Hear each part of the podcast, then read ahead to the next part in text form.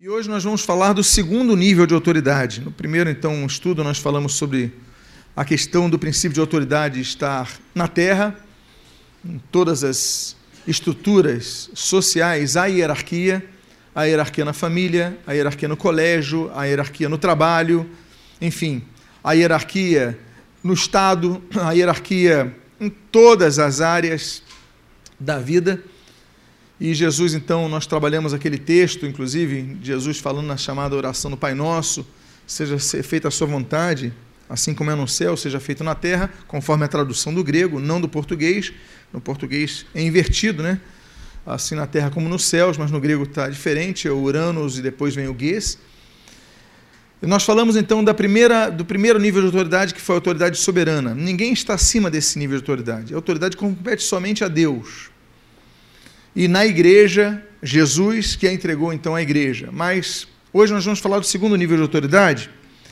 E apenas recapitulando, esses são os sete níveis de autoridade. Em primeiro lugar, a autoridade soberana, também chamada de autoridade imperial. Em segundo lugar, a autoridade verais, também chamada de autoridade constitucional, sobre a qual abordaremos hoje. Terceiro nível de autoridade, talvez abordemos hoje, é a autoridade da consciência. Quarto nível de autoridade, que nós vamos trabalhar muitos domingos sobre esse quarto nível, porque há vários tipos de autoridade delegada, autoridade representativa. Então, tem autoridade governamental, autoridade eclesiástica, autoridade familiar, autoridade profissional, autoridade acadêmica. Existem vários tipos de autoridade representativa. Existe o quinto nível de autoridade, que é a autoridade cultural. O sexto nível de autoridade, que é a autoridade funcional e o sétimo nível de autoridade, o nível mais básico, elementar de autoridade, é a autoridade estatutária. Todos esses slides estão, são, estão nesse livro, Princípios de Autoridade. Se você quiser adquirir, ali está ao final do culto à sua disposição. Mas também todas as mensagens estão sendo gravadas estão sendo disponibilizadas em até 24 horas no site da igreja ou no aplicativo da igreja, que você pode baixar gratuitamente, você pode compartilhar a mensagem por WhatsApp, o aplicativo mesmo permite isso, enfim. Então você tem essa outra opção. Vamos falar da autoridade verais, o segundo nível de autoridade, que é a expressão da vontade divina. A autoridade verais ela também é chamada de autoridade constitucional ou autoridade escrita, por quê? Porque ela se baseia na nas escrituras sagradas, que para nós são a bússola que orienta o nosso caminho. A Bíblia diz no Salmo 119, versículo 105: Lâmpada para os meus pés é a tua palavra e luz para os meus caminhos. Então, sem a luz das Escrituras, nós vamos viver tropeçando. Nós vamos viver, naquela época não havia postes de luz, não havia eletricidade. Ah, o que você tinha era a luz da lua. Mas nos dias que estivesse sem lua, ou estivesse ah, nublado, você não conseguisse nem ter a luz das estrelas, você dependia de uma lâmpada, uma lamparina na sua mão. Se você não tivesse, você com certeza pisaria em falso, tropeçaria, dobraria seu pé, quebraria é, paz, você não chegaria ao seu destino. Então a Bíblia mostra que ela é lâmpada para nossos pés, é luz para o nosso caminho, é bússola para a nossa vida. Pois bem, há um texto bíblico que atribui ao Espírito Santo a terminologia da veracidade, ao caráter veraz do Espírito Santo. A Bíblia diz, em João capítulo 14, versículo 17, o seguinte: O Espírito da verdade, que o mundo não pode receber, porque não o vê, nem o conhece. Vós o conheceis, porque ele habita convosco e estará em vós. Naturalmente, nós conhecemos o capítulo, você conhece o capítulo 14 de João, é um dos capítulos belíssimos. Jesus fala então sobre a, a, vinda do Paráclitos, né, do Espírito Santo de Deus, as funções do Espírito Santo de Deus. E o Espírito Santo tem vários títulos né? ele é chamado de fogo, ele é visto como uma forma de pomba, ele tem várias, várias nomenclaturas, e uma das nomenclaturas é a que Jesus denomina como o Espírito da Verdade. E é interessante que Jesus, quando denomina o Espírito Santo como o Espírito da Verdade, ele diz o seguinte: olha, o mundo não conhece, mas vocês conhecem. Há percepções espirituais que quem não está em Cristo não consegue ver. Há questões espirituais, quem está em Cristo não, não consegue ver a gravidade daquilo, o perigo daquilo. Mas quem tem o Espírito Santo conhece. Por quê? Porque ele alerta, porque ele mostra, porque ele joga a luz. Então nós devemos entender que o Espírito da verdade que habita em nós nos revela a verdade. Ora, sendo as Escrituras Sagradas o extrato da vontade de Deus, composta por homens que foram inspirados pelo Espírito de Deus, logo, sendo inspirados pelo Espírito da verdade, e então a Escritura é a palavra da verdade. A tua palavra é a verdade, como o Senhor Jesus também fala no mesmo Evangelho de João. Então, é, por isso nós chamamos de autoridade constitucional. Por quê? Porque, costumeiramente, nós podemos dizer que as constituições são escritas, são livros sobre os quais os governos, independentemente da matiz é, doutrinária, não, a matiz política do governo, ah, um governo de direita, um governo de centro, um governo de esquerda, não importa. Eles têm que se nortear pela Constituição. Não importa se ah, são pentecostais, são tradicionais, são neopentecostais, são isso, são aquilo, não importa. Nós temos uma Constituição que é a palavra de Deus, que a Bíblia é sagrada. Então, não importa o cor denominacional, nós temos uma Constituição que é a Bíblia. Por isso que é chamada autoridade verais, ou autoridade constitucional, ou ainda, de maneira mais simples, a autoridade escrita. Pois bem, é por isso que nós, e esse é um dos princípios da reforma do solo escritura, nós temos que nos fiar como cristãos e nos pautar não em nossas emoções. Por quê? Porque as nossas emoções são voláteis, e muitas vezes são enganosas. Né? A Bíblia diz: enganoso é o coração mais do que todas as coisas. O coração é enganoso. Então, nós não podemos, ah, eu, quando alguém profetizou algo para mim, arrepiou meu cabelo. Isso pode ter sido voz de Deus, pode ter sido voz do diabo. Mas você, emocionalmente, você não teve discernimento e aceitou aquilo. Então, nós não podemos ser levados pelas emoções do momento é, se o culto foi uma bênção, caiu fogo, manifestou cura, dons, etc, etc, etc. E o pregador fala: olha, agora você é, se separe do seu marido, você é, rouba alguma coisa, você se suicida.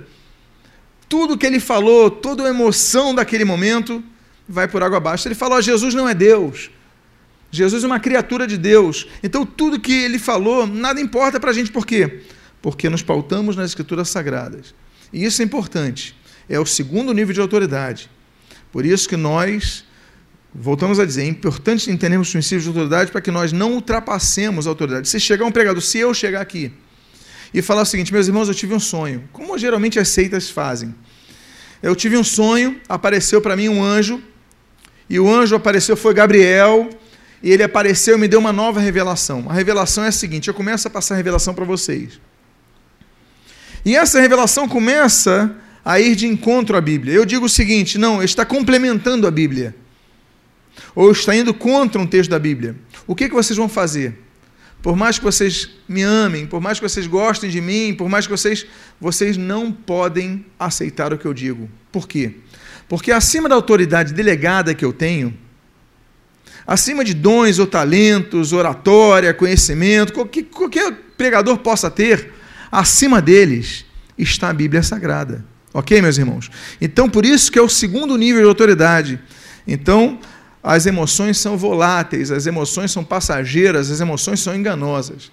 A Bíblia diz em Josué, capítulo 1, versículo 8, o seguinte: Não cesses de falar do livro da lei, antes medita nele dia e noite, para que tenhas cuidado de fazer tudo quanto nele está escrito, e então farás prosperar o teu caminho e serás bem sucedido. Voltamos a dizer então: o objetivo do servo de Deus não é ter uma vida independente das Escrituras Sagradas. Porque hoje em dia é moda, hoje em dia qualquer um se diz cristão. Hoje em dia, eu estava lendo essa semana uh, uma modelo da igreja, se não me engano, a Vida Nova, projeto Vida Nova. Falou assim: não, eu vou, eu vou sambar nua mas o pastor me autorizou. Isso mesmo, o jornal, claro que vai dar destaque. Aí depois o a, a, projeto Vila Nova falou: olha, nós somos contra a exploração da nudez humana, nós somos contra isso, não, não, não houve nenhum apoio e tudo mais. Eles desmentiram, houve um desmentido. Mas para muitos, qual é o problema? Porque a gente relativiza o que é absoluto, a gente começa a não ter percepção do perigo, do mal, porque nossos olhos começam a se obliterar. Quanto mais distante da palavra, quanto menos meditarmos na palavra, quanto nós lermos na palavra, menos mal nós vamos ver nas coisas. Porque nós não vamos ser, ser, não vamos ser orientados pelo espírito da palavra, mas pela nossa carne. A carne milita contra o espírito, o espírito contra a carne, porque são opostos entre si. Quanto menos você conhece a palavra, mais você então acha que tudo é normal. Então nós começamos a ficar cegos, nós começamos a ficar escamosos em nossos olhos ah, em relação à percepção do perigo, do mal e do que afronta a Deus. Não preciso nem dizer, por exemplo, da questão do homossexualismo nas igrejas de igrejas não, pseudo-igrejas de homossexuais. Por quê? Relativizam, recortam o que querem, jogam fora o que não querem. Então a Bíblia diz: olha, medita dia e noite para que você tenha cuidado de fazer segundo tudo quanto está escrito. Por quê? Porque não é fazer só uma parte, é cumprir a palavra no seu todo. Pois bem, e tem outra questão nesse princípio de autoridade, na, na, na autoridade verais. É muito comum que seitas, seitas heréticas, elas coloquem a liderança no mesmo nível da palavra escrita. Por exemplo, o caso mais clássico é do catolicismo romano. A maior seita já oriunda do cristianismo, catolicismo romano, ela no Concílio de Trento, se eu não me engano, 1546, em abril de 1546, num dos cânones de Trento, para eles combaterem o protestantismo, que falava do solo escritura, eles colocam que no mesmo nível das escrituras está a tradição da igreja. Ora, o que é a tradição da igreja? São os decretos papais, são os dogmas papais, ou seja, a palavra de um papa. Então eles nivelam as declarações papais no mesmo nível das escrituras, aí fica fácil. Mas não, está abaixo. O homem está abaixo da palavra de Deus. Por isso que fa fazem coisas escabrosas, ensinam coisas escabrosas, mantêm coisas escabrosas, é, a religião tem a força, claro que tem uma força enorme, mas que estão contraditórias à Bíblia. Mas é, a tradição da igreja, então, está valendo. Então nós não podemos, se um pastor disser, é aquilo que eu falo, ah, eu estou falando catolicismo, não, eu estou falando de pastores. Pastores que têm pregado sobre novas revelações, novas visões, novas interpretações. Mas se algo fere o texto bíblico, então, nós não devemos levar essas pessoas em consideração, porque falam na carne ou falam guiados pelos espíritos das trevas, mas não falam pautados no Espírito Santo de Deus. Por quê? Porque o Espírito de Deus não se contradiz. Ok? Então, acima de pastor, apóstolo, papa, cardeal, é, profeta, profetisa, irmãozinho de oração, qualquer coisa acima deles está a Bíblia. Falar ao contradiz a Bíblia, opa, isso não vou aceitar. A Bíblia diz, e é interessante, olha o peso que a Bíblia traz à palavra. Magnificaste acima de tudo o teu nome e a tua palavra. Magnificar é colocar algo no máximo, na máxima consideração, magno, máximo, grande, muito grande, magno, magnificar, colocar no nível elevadíssimo. O que que se colocou? acima de tudo, o teu nome e a tua palavra. É um texto da Bíblia, não está colocando autoridade verais acima da autoridade soberana. Já expliquei isso domingo passado. Mas está colocando o nome de Deus, que é o é, impronunciável nome de Deus, que ninguém até hoje sabe. Nós sabemos das quatro, das quatro letras do nome de Deus, YHWH e nós colocamos, se colocamos as vogais de eu sou, vira Yehová, é Jeová. Se colocamos as vogais de Adonai, vira Yahvé, ou Javé. Não importa.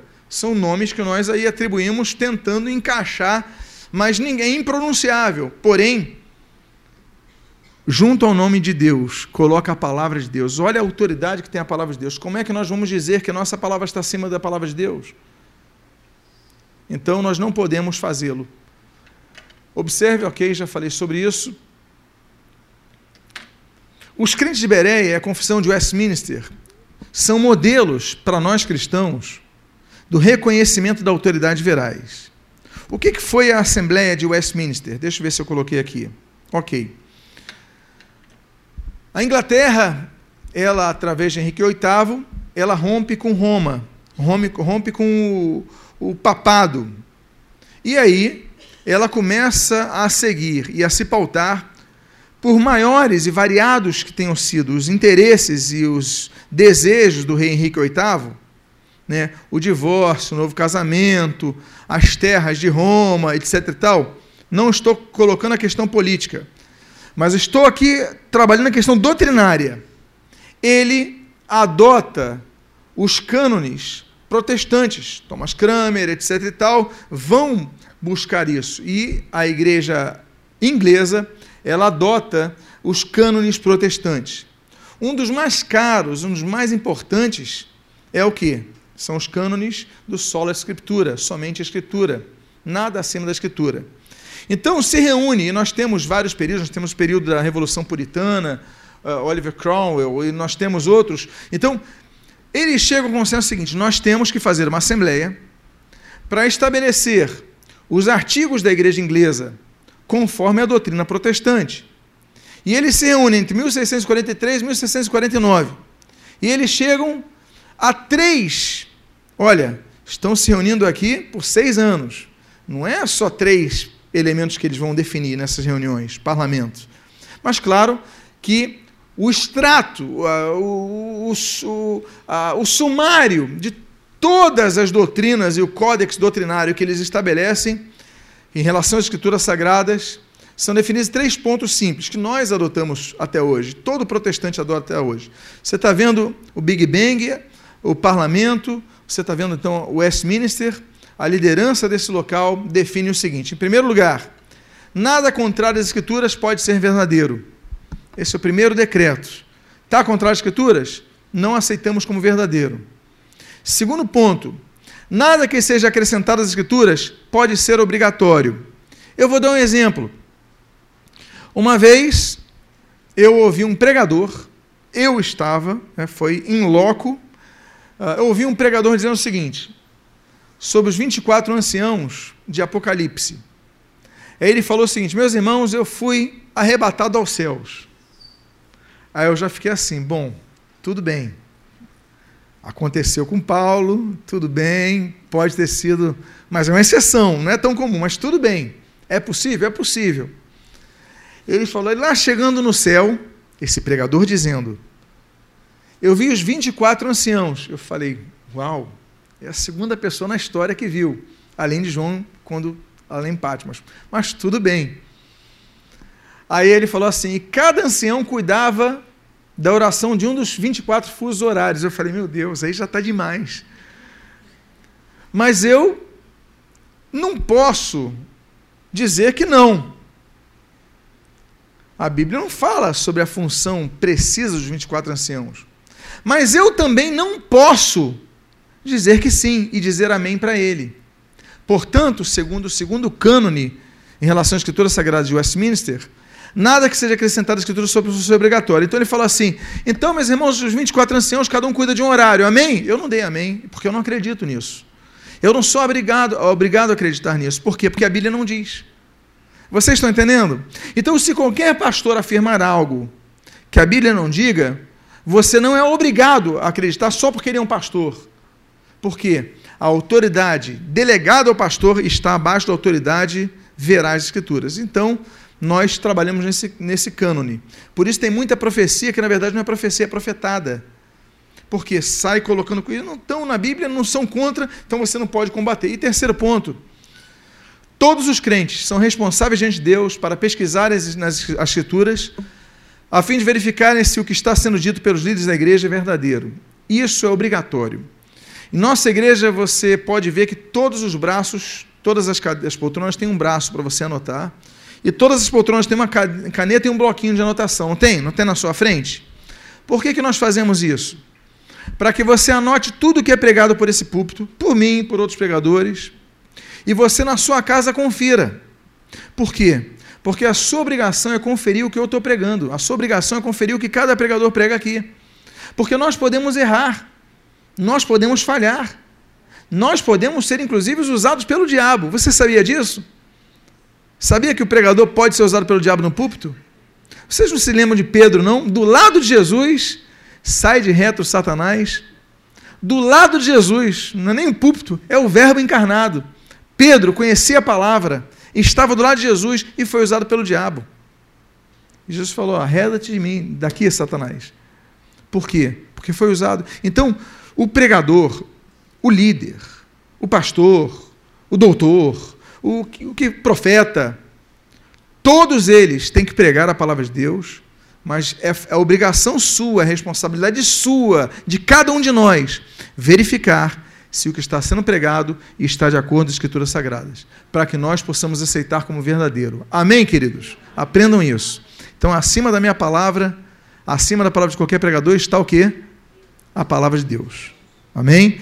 E isso, na, na verdade, ainda com textos distintos, a confissão de Westminster, ela confirma, ela, ela se baseia num princípio bíblico dos cristãos bereanos.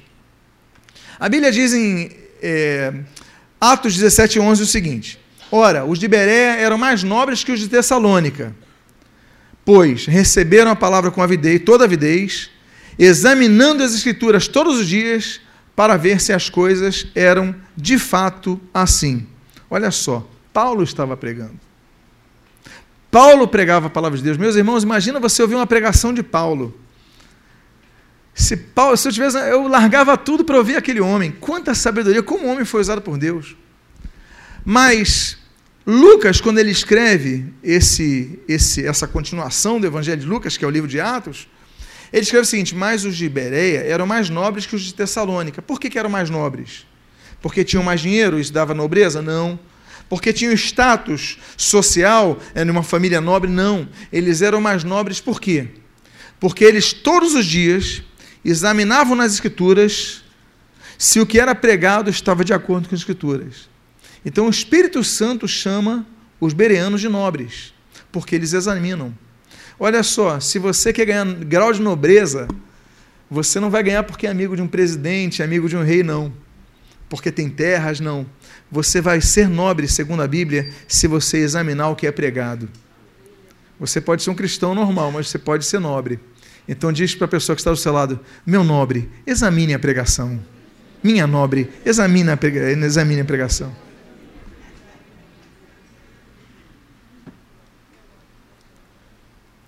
Vocês entenderam isso? Nobreza. O que dá nobreza ao cristão é ele não apenas dizer amém para o pastor, ele conferir se o que o pastor está pregando está pautado na Bíblia. Vamos lembrar da advertência bíblica. A que Paulo escreve quando escreve aos Gálatas.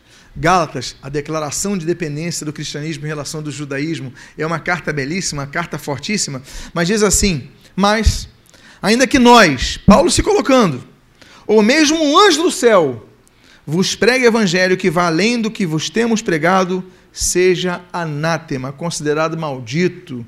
Seja, olha, meus amados irmãos, não tem nada mais claro do que isso. Então, nada pode contrariar as Escrituras, o que tem está no Evangelho de Cristo. Amém, queridos?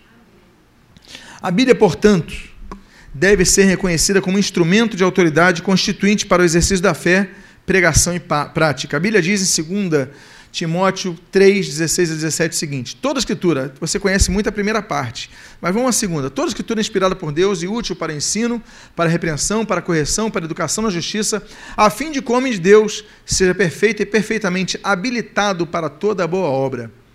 Então, o conhecimento das escrituras sagradas, ela não apenas faz com que nós evitemos errar, porque muito crente diz que é crente, mas vive pecando porque não conhece as Escrituras. Jesus falou em Mateus capítulo 22, versículo 29 o seguinte: Errais, não conhecendo as Escrituras e nem o poder de Deus. O povo erra quando não conhece as Escrituras. Mas as Escrituras também nos tornam habilitados para fazer a obra de Deus, para fazer a vontade de Deus de uma maneira mais efetiva. Então, é autoridade sobre as nossas vidas. Ok? E é tanta autoridade que quanto mais você lê a Escritura, mais você ouve a Escritura, mais você conhece a Escritura, lembremos-nos o que Paulo escreve, mas a fé vem pelo ouvir e ouvir pela pregação de quê?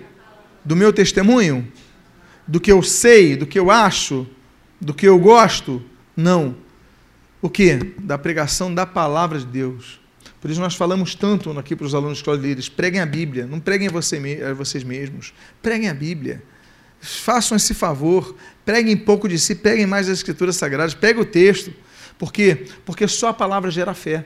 A fé vem pelo ouvir, ouvir pela pregação da palavra de Deus. Mas esse texto de Hebreus, que nós vamos ver agora, ele mostra que quanto mais nós conhecemos as Escrituras Sagradas, mais nós somos aptos para saber a diferença da vontade de Deus para a vontade do homem. Porque às vezes você tem aquele conflito no seu interior.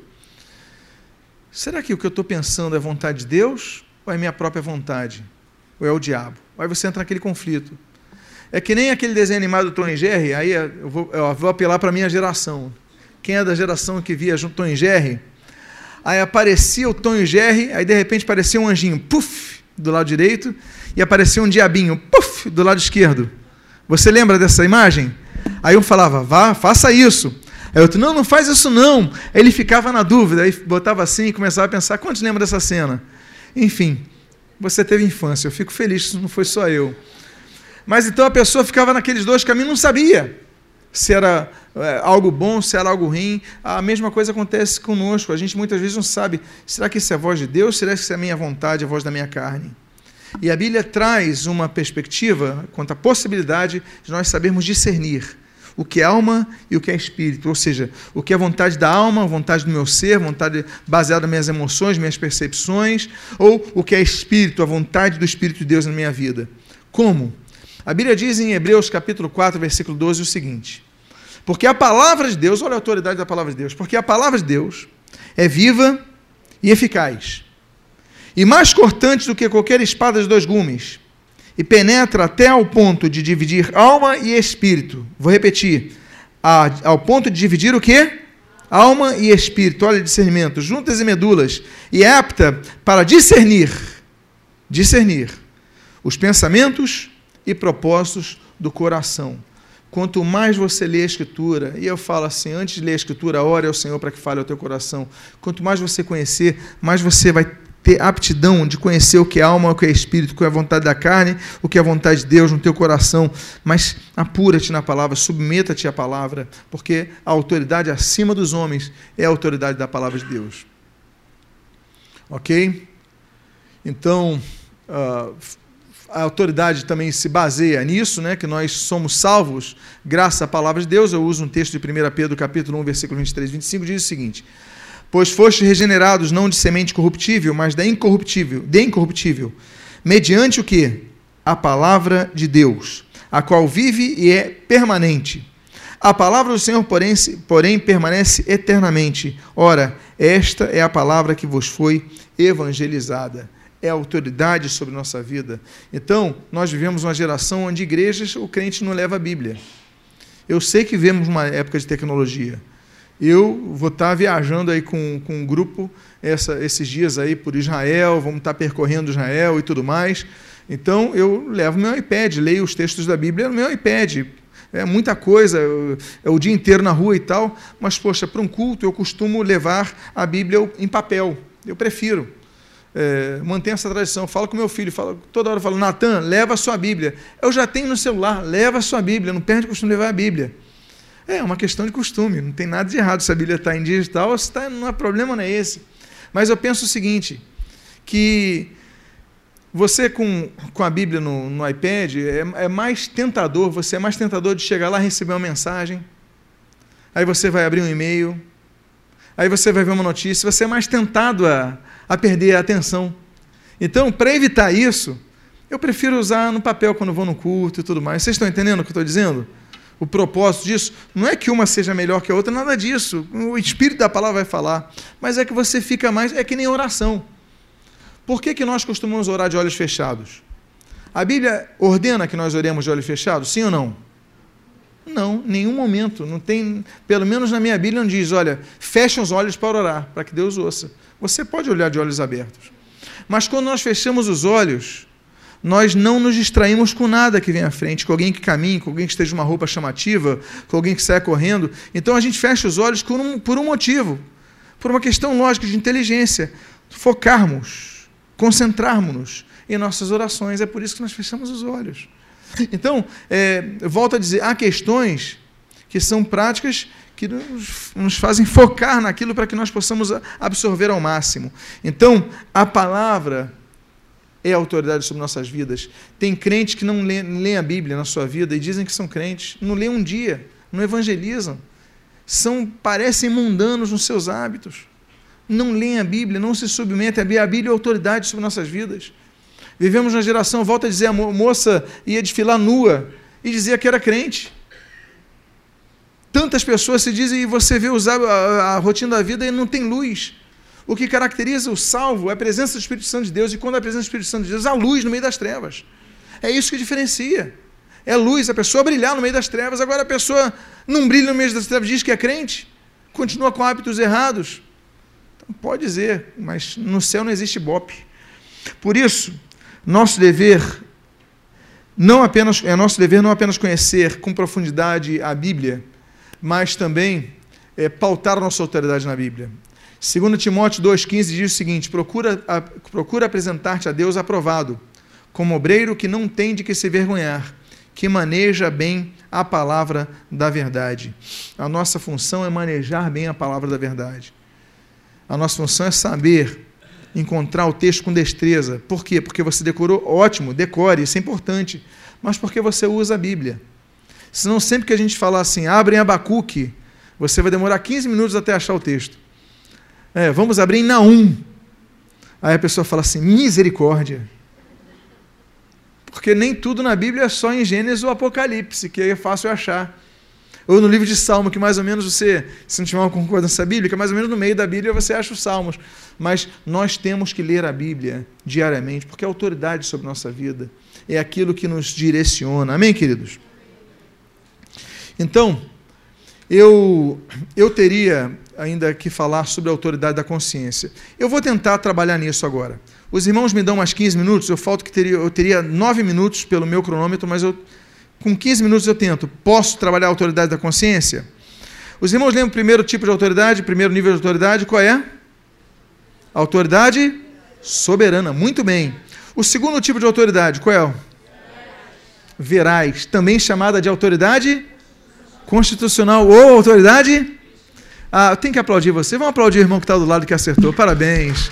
Você está muito bem. O terceiro tipo de autoridade é a autoridade da consciência. Isso é importante. Porque todos nós temos consciência.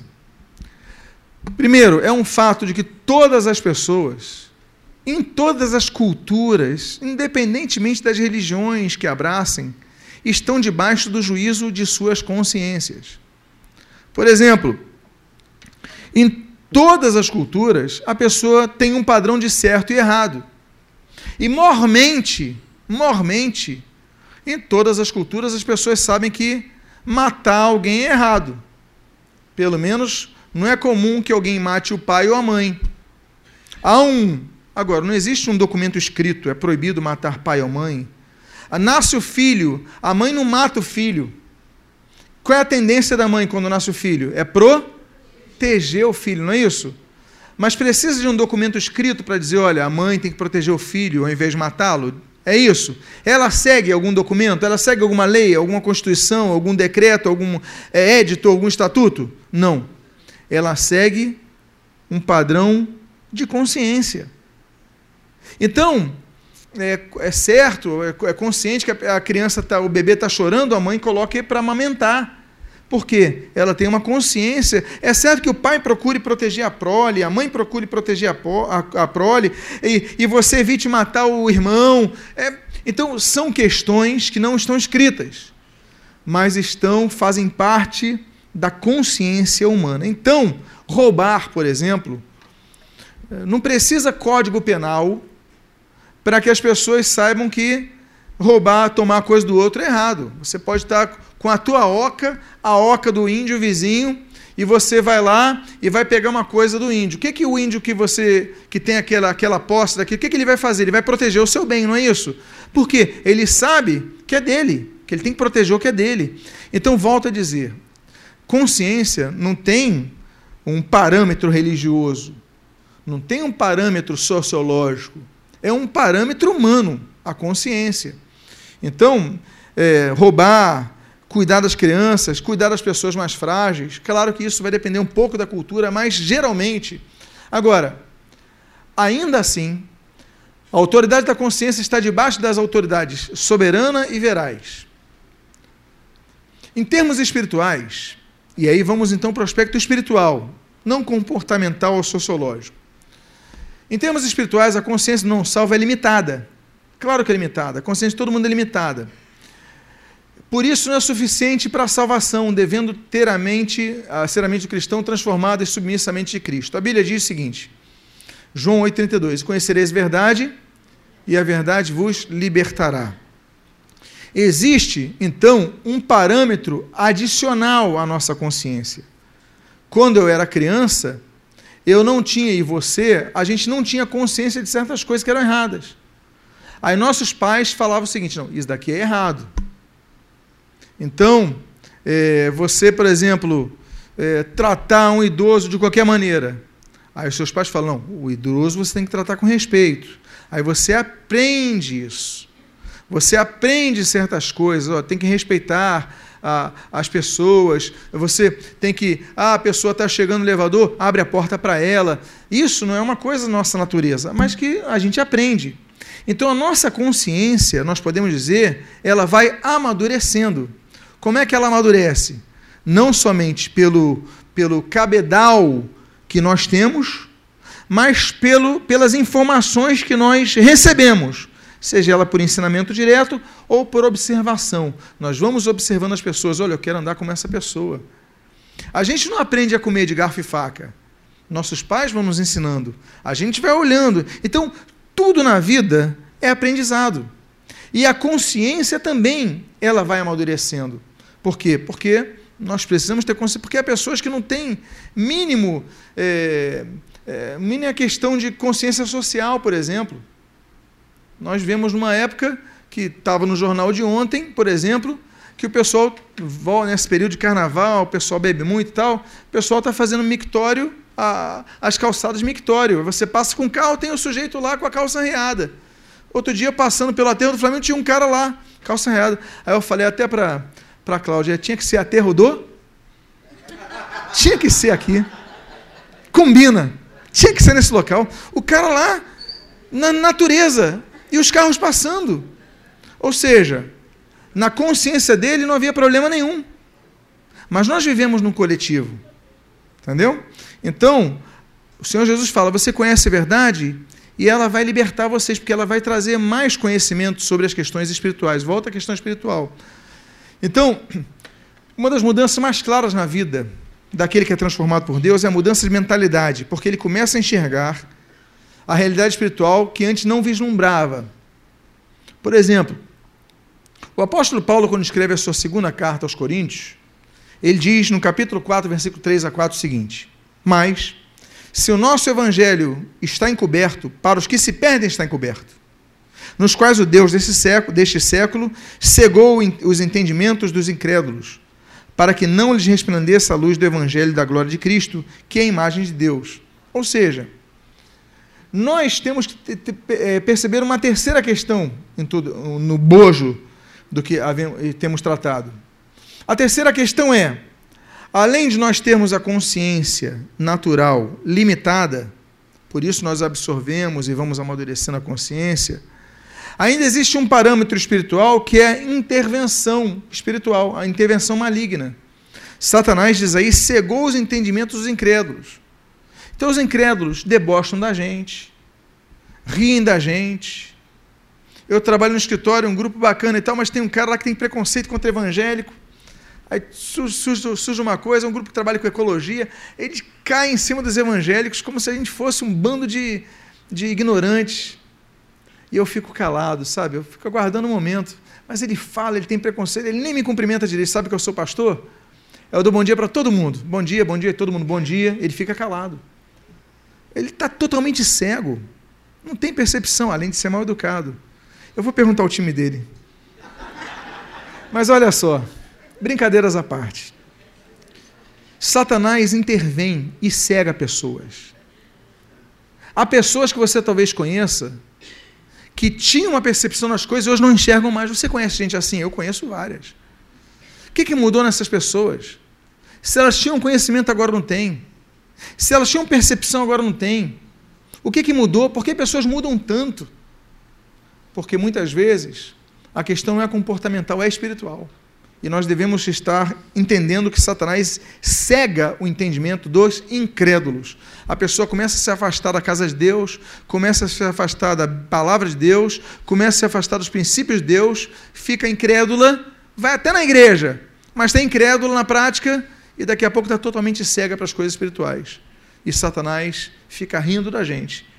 Assim, a consciência que um salvo tem difere daquele que tinha antes da sua conversão Uh, e ele começa a fazer o que quer. E a gente viu isso, por exemplo, que acontece muitas vezes no povo de Israel. Quando a gente lê o Antigo Testamento, a gente toda hora vê reis fazendo justo, reis fazendo reto, é, o, o, errado. E aí nós temos um texto de Juízes 21, 25, diz o seguinte: Naqueles dias não havia rei em Israel, cada um fazia o que achava mais reto. Imagina um, um, um país sem governo, uma nação sem rei, como Israel, cercada de inimigos. Aí cada um faz o que quer. Não, eu faço o que eu quero, eu faço o que eu quero. Imagina um time de futebol sem um técnico. Aí o cara que está lá atrás, não, eu vou subir para cabecear. Eu acho que é melhor. Aí o outro vai falar, eu vou para a esquerda.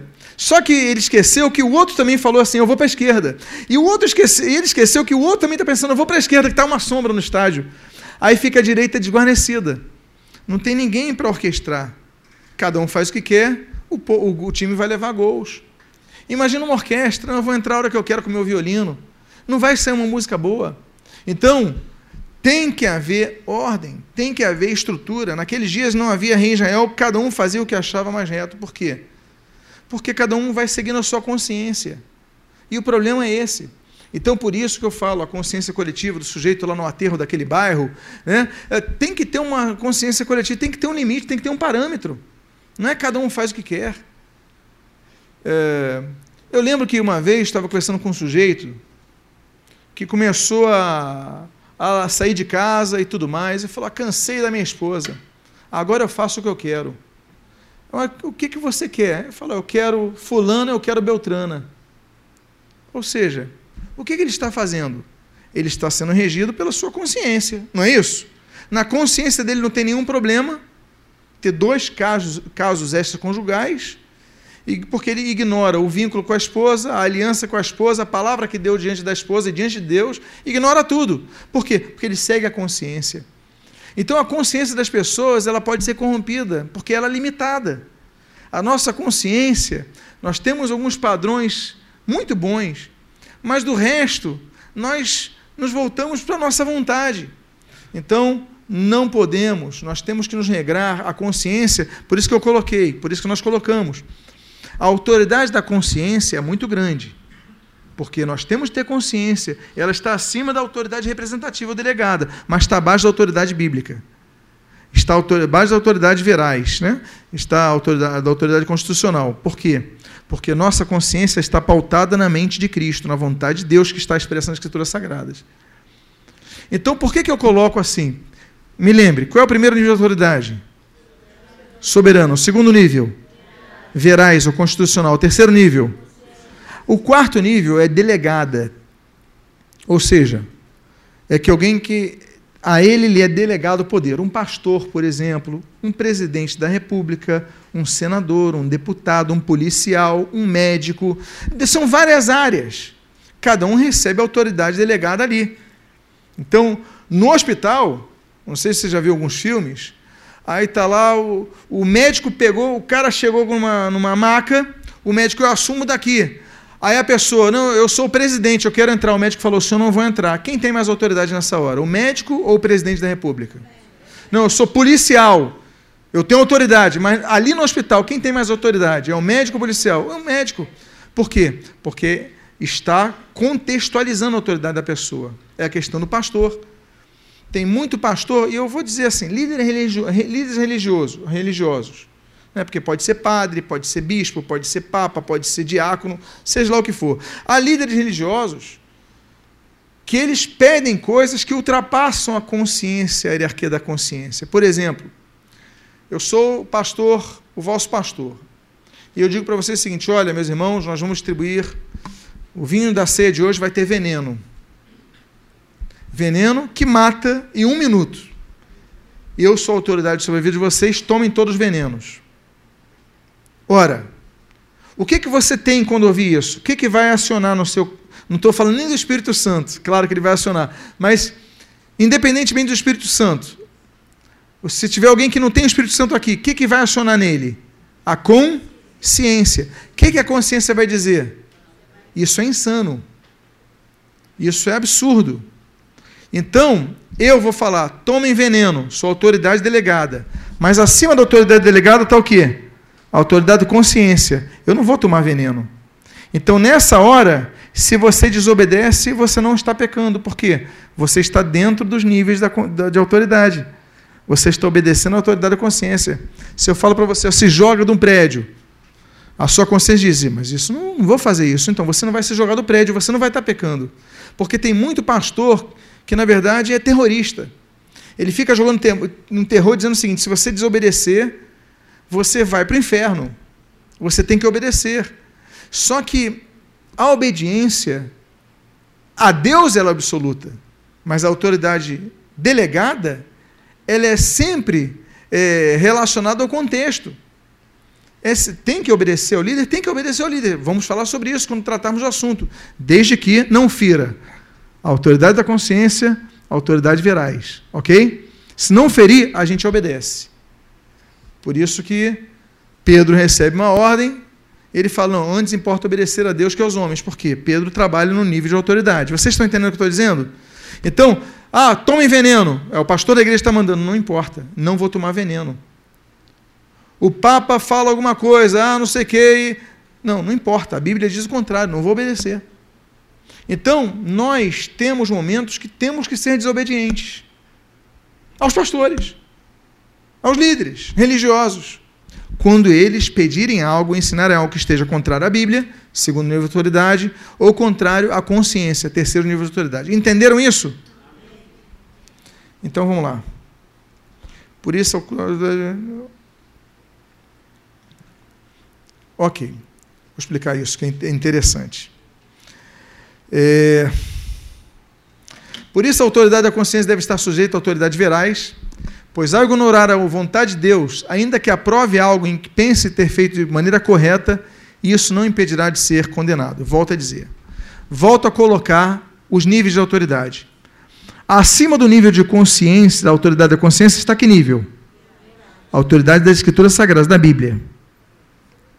Então, se ele fizer algo que acha que na sua consciência está tranquilo, que não tem problema nenhum, ah, eu acho que não tem problema nenhum eu adulterar. Eu vou ter um caso, mas olha só, eu vou tratar bem minha esposa, não vai faltar nada na minha casa, eu vou é, fazer minha esposa muito feliz. Eu só vou ter um caso à parte. Ele prejudicou de maneira efetiva a sua esposa? Hum, efetiva efetiva. É claro, não estou falando de aliança e palavra e tal. Ela não sabe de nada, ok? Então ela não está se sentindo desonrada. Vamos colocar esse exemplo. Faz tudo escondido, mas tem sua amante. Efetivamente ela está bem, ela está tranquila, não é isso? E ele está com a consciência tranquila também. Só que, pelas escrituras sagradas, que está um nível acima do nível da consciência, porque na consciência dele está tudo bem. Mas no nível acima, as Escrituras Sagradas diz não, dizem para não adulterarmos. Então o que acontece? Ele pensa que faz o bem, porque ele às vezes compensa. Né? É que nem o pai ausente. O pai ausente ele compensa com presente. É, nunca está presente na educação do filho e tal, não, não ajuda, não está junto, mas compra o melhor presente, coloca no melhor faculdade. Nunca, vai com processo compensa, compensatório. Mas estou falando, ele tenta compensar, mas ele está fazendo errado, está adulterando. O que, que ele fez? Ele quebrou o princípio de autoridade verais, acima da sua consciência está o verais. Então, é por isso que a Bíblia diz: bem-aventurado é o que não se condena naquilo que aprova. É bem-aventurado, é feliz a pessoa, porque ela não vai ser condenada naquilo que aprova. Olha, eu aprovo isso, por exemplo, eu roubar do meu patrão, eu roubo do meu patrão, eu roubo um clips do meu patrão, eu roubo o, o, o grampeador do meu patrão, ele não sabe, mas ele tem vários. Eu compenso trabalhando uma hora mais. Você roubou. A Bíblia diz para não roubarmos. Na sua consciência não tem nenhum problema roubar um clipe, porque não é roubar uma barra de ouro, é roubar um clipe. Mas, um clipe, um clipe, perdão. Mas você roubou o clipe porque o valor é pequeno, você fala não tem problema nenhum. Mas se a Bíblia diz não roubar, então você está ferindo a autoridade acima da sua autoridade da consciência. Então nós devemos sempre trabalhar os níveis de autoridade.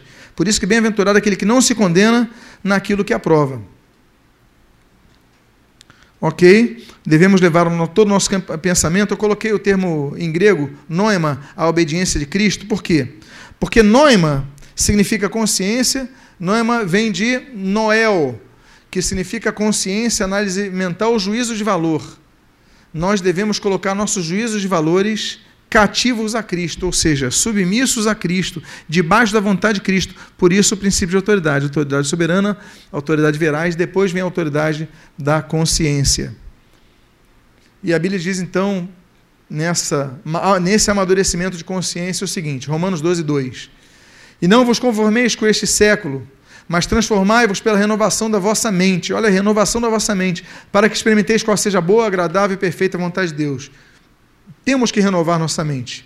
A nossa mente não pode ser a mesma de antigamente. Nós temos sempre estar renovando, sempre algo novo, buscando algo mais, algo mais de Deus, algo mais da consciência da palavra de Deus. Por exemplo, quantos aqui têm muitos anos de evangelho?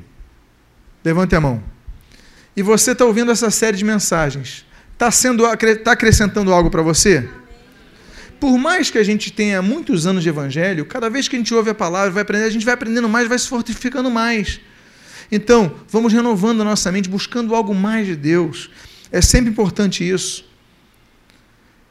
E por fim, a autoridade da consciência alerta as pessoas a não se omitirem e por isso deixam de pecar. Uh, ok. Tiago 4,17, portanto, aquele que sabe que deve fazer o bem e não o faz, nisso está pecando. A consciência do cristão, ela tem que ser proativa ela tem que visar algo bom, não algo mal. Ela tem que procurar ajudar. Ele sabe que deve fazer o bem e não faz. Ou seja, ele se omite, logo ele peca. Então existe o pecado da omissão. Você sabe que é errado, você não faz nada para evitar isso. Ou você sabe que tem que fazer o certo e você não faz, você se omite. Estamos pecando. Ok? Então a consciência nos leva a isso. A autoridade da consciência é delimitadora, a autoridade da consciência do salvo nos parâmetros para que ele se julgue a si mesmo, e é o que nós fazemos, por exemplo, no culto da ceia: examine-se, pois, o homem a si mesmo, e assim coma do pão e beba do cálice. Se não se julgássemos a nós mesmos, não seremos julgados, mas quando julgados, somos disciplinados pelo Senhor para não sermos condenados. Então, por esse mundo, com o mundo. Então, nós devemos é, sempre a avaliar no momento da ceia. Poxa, eu estou para que você, a gente possa tomar a ceia. Esse é o último ponto. A autoridade da consciência proíbe pessoas de exigir. Eu já falei sobre isso. Algo que viole a sua própria consciência. Então eu volto a dizer. É... Ok. Vou usar, vou usar esse termo em relação a outros, outros crentes, outros salvos, ok? Porque você fala assim, ah, eu sou da Nova Vida, eu sou da Assembleia de Deus, eu sou da Metodista, eu sou da Presbiteriana, eu sou da Batista, eu sou da... Aí você fala, então eu sou melhor que os outros. Não, nós somos melhores que os batistas, nós somos melhores que os assembleanos, não tem nada disso, nós somos melhores. Apenas temos uma forma de culto diferente. Talvez em alguma coisa ou outra pensemos um pouco diferente, mas essencialmente são nossos irmãos. E só que o problema é que nem sempre muitos pensam nisso. Pensam que são melhores que os outros. Paulo fala o seguinte em Romanos 14, 15, e isso é consciência, olha só que ele fala, porque a nossa consciência nos traz peças, ah, de 15 a 21. Pois se pela tua comida se entristece teu irmão, já não andas segundo o amor. Não faças perecer por causa da tua comida aquele por quem Cristo morreu. Não seja, pois, censurado o vosso bem, porque o reino de Deus não consiste no comer e no beber, mas na justiça, na paz e na alegria do Espírito Santo. Pois quem nisso serve a Cristo, agradável é a Deus e aceito aos homens. Não destruas por causa da comida a obra de Deus. Na verdade, tudo é limpo, mas um mal para o homem dá motivo de tropeço para comer. Volto a dizer, tudo é limpo. Para o cristão, tudo é limpo. Mas um mal para o homem dá motivo de tropeço para comer. Não é bom Bom é não comer carne, nem beber vinho, nem fazer outra coisa que teu irmão tropece. Então, por exemplo, eu lembro que na primeira viagem que eu fiz em Israel, eu fiz com um grupo de judeus, judeus, é, praticando judaísmo. E nós fomos. É, tinha uma opção de comida que eu sabia que se eu comesse, não tem nenhum problema em comer carne de porco, eu não tenho nenhum problema, eu gosto. Mas se eu comesse naquele momento, eu traria desconforto a eles. Então o que, é que eu fiz? Eu me abstive. Tanta coisa para comer, eu não vou comer algo que vou agredir o irmão. Você está entendendo o que eu estou dizendo? Por quê? Porque vai, vai gerar problema. Então por que, que eu faço isso? Então tem coisas que nós evitamos fazer é, para que não ofenda o outro. Por quê? Porque há pessoas mais fracas. Então, por exemplo, aqui na igreja, nossa Santa Sé, nós servíamos vinho. A vida inteira servimos vinho. Mas eu lembro que teve uma ocasião que eu notei que um irmão começou a faltar aos cultos. Só de, era um irmão muito ativo na igreja, era muito presente na igreja, mas dia de ser ele não aparecia no culto. Aí eu, por que ele não aparece no culto? Ele vem todos os cultos, mas não aparece dia de ceia. Aí um dia eu perguntei para ele, ele falou, pastor, eu sou do Alcoólatras Anônimos. Eu sou do AA. Eu é, sou alcoólatra, porque eles não dizem que fui. Né? O entendimento deles é eu sou. Né? Eu sou alcoólatra e estou livre disso, não lembro qual foi o termo, mas estou livre disso há dois anos e meio, ou dois anos e três meses. Eles têm uma precisão nesse sentido. Só que quando eu venho no culto de ceia, os cálices geram um cheiro tão grande de vinho que eu começo a ter vontade muito grande de voltar ao alcoolismo. Então, primeiro que eu não posso participar da ceia, e segundo que eu sou obrigado a sair quando começo a sentir aquele cheiro. Eu falei, meu Deus, se é algo simbólico, não me custa nada trocar por, por suco de uva. É simbólico. Qual o problema? Ah, servimos vinho na ceia. Isso é vaidade, é besteira. Eu vou prejudicar um irmão porque eu vou servir suco de uva. E a partir de então a gente só serve suco de uva. Por quê? Aí ele começou a participar das ceias. Você está entendendo a questão? Então tem momentos que a Bíblia fala, olha, não há, não há problema, tudo é limpo para o cristão. A gente agradece ao Senhor, consagra ao Senhor, amém. Mas, poxa, é que nem quando eu estava com aqueles eh, seguidores do judaísmo, poxa, eu não vou comer salsicha aqui na frente deles. Poxa, o ambiente está tão bom, a gente conversa coisas, eles estão abertos, tem um ali que estava aberto ao evangelho. Eu vou comer uma salsicha na frente, mastigando na frente dele, parece que eu estou querendo confrontar. Então você está entendendo a questão? Paulo fala, mas o que, que é isso? É consciência. E que consciência? É a consciência que amadurece. Temos que ter uma consciência que amadurece. Ok? Então, o Evangelho nos ensina várias coisas. Uma delas é que nossa consciência deve amadurecer, e a segunda, que ninguém pode impor um deslimite à tua consciência, não pode ofender a sua consciência e não ultrapassar a sua consciência. Volto a dizer, se um líder falar, olha, é, roube, se mate, adultere, você não vai fazer isso. Acima do líder está a palavra de Deus. Amém? Então, uh, 1 Coríntios 8, 12 a 13, deste modo, pecando contra os irmãos, golpeando-lhes a consciência fraca, é contra Cristo que pecais. E, por isso, se a comida serve de escândalo meu irmão, nunca mais comerei carne para que não venha escandalizá-lo. Paulo fala, então, não vou, se for esse irmão, ele tem dificuldade de comer carne na mesa, eu não como. Então a gente evita. A gente tem gente que fala de propósito.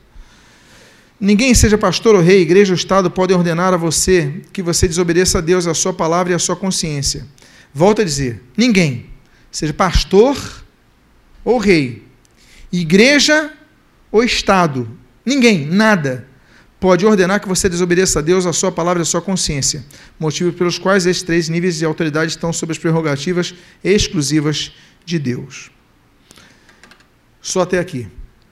Então vocês entenderam esses dois níveis de autoridade? Amém, queridos? Quando nós conhecemos os níveis de autoridade e nos submetemos a eles, a gente não erra. O próximo nível de autoridade que eu vou trabalhar é o nível de autoridade delegada. Quando a autoridade de alguém é delegada a outrem. A autoridade de Deus é delegada à igreja, a autoridade da igreja é delegada às suas lideranças. Ou a autoridade da sociedade delegada a um governo. O governo delega a sua autoridade a um presidente, a um primeiro-ministro, a um líder de parlamento, sei lá, o sistema que você use. É, a autoridade é, da saúde pública delega autoridade aos médicos, os médicos de, delegam autoridade aos especialistas. Então, tem vários médicos ali, o cara está com dor de ouvido, aí tem o otorrino. Então, você vai ter autoridade de cuidar dessa pessoa, e não o outro que cuida de outras coisas. Então, toda a estrutura de delegação de autoridade é importante, é bíblico, é, mas só que nós vamos ver, então, agora os parâmetros disso. Por quê? Porque a autoridade deve ser obedecida, mas há exceções. A autoridade governamental deve ser obedecida. Vamos falar sobre a autoridade governamental, mas há exceções. Há momentos que nós devemos desobedecer. Como não nos lembrarmos, por exemplo, do nazismo? Grandes cristãos, muitos cristãos foram mortos por não se submeterem à autoridade de Hitler. Por quê? Porque a autoridade de Hitler, que era uma autoridade delegada, mas ele estava exigindo coisas que iam contra a autoridade da consciência e contra a autoridade das escrituras sagradas. Não é isso? Então, então tudo tem limite. Volto a dizer, a autoridade absoluta existe. É, a obediência absoluta existe a Deus. A autoridade delegada é a obediência relativa, desde que não quebre os outros níveis de autoridade. Sobre isso vamos tratar adiante. Amém? Quantos foram abençoados com essa palavra, têm sido abençoados com esse estudo? Vamos fazer uma oração, ainda que assentados, vamos orar.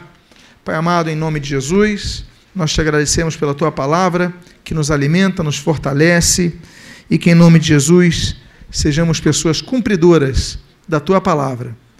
Abençoa as nossas vidas e o que nós pedimos, nós te agradecemos em nome de Jesus. Amém e amém.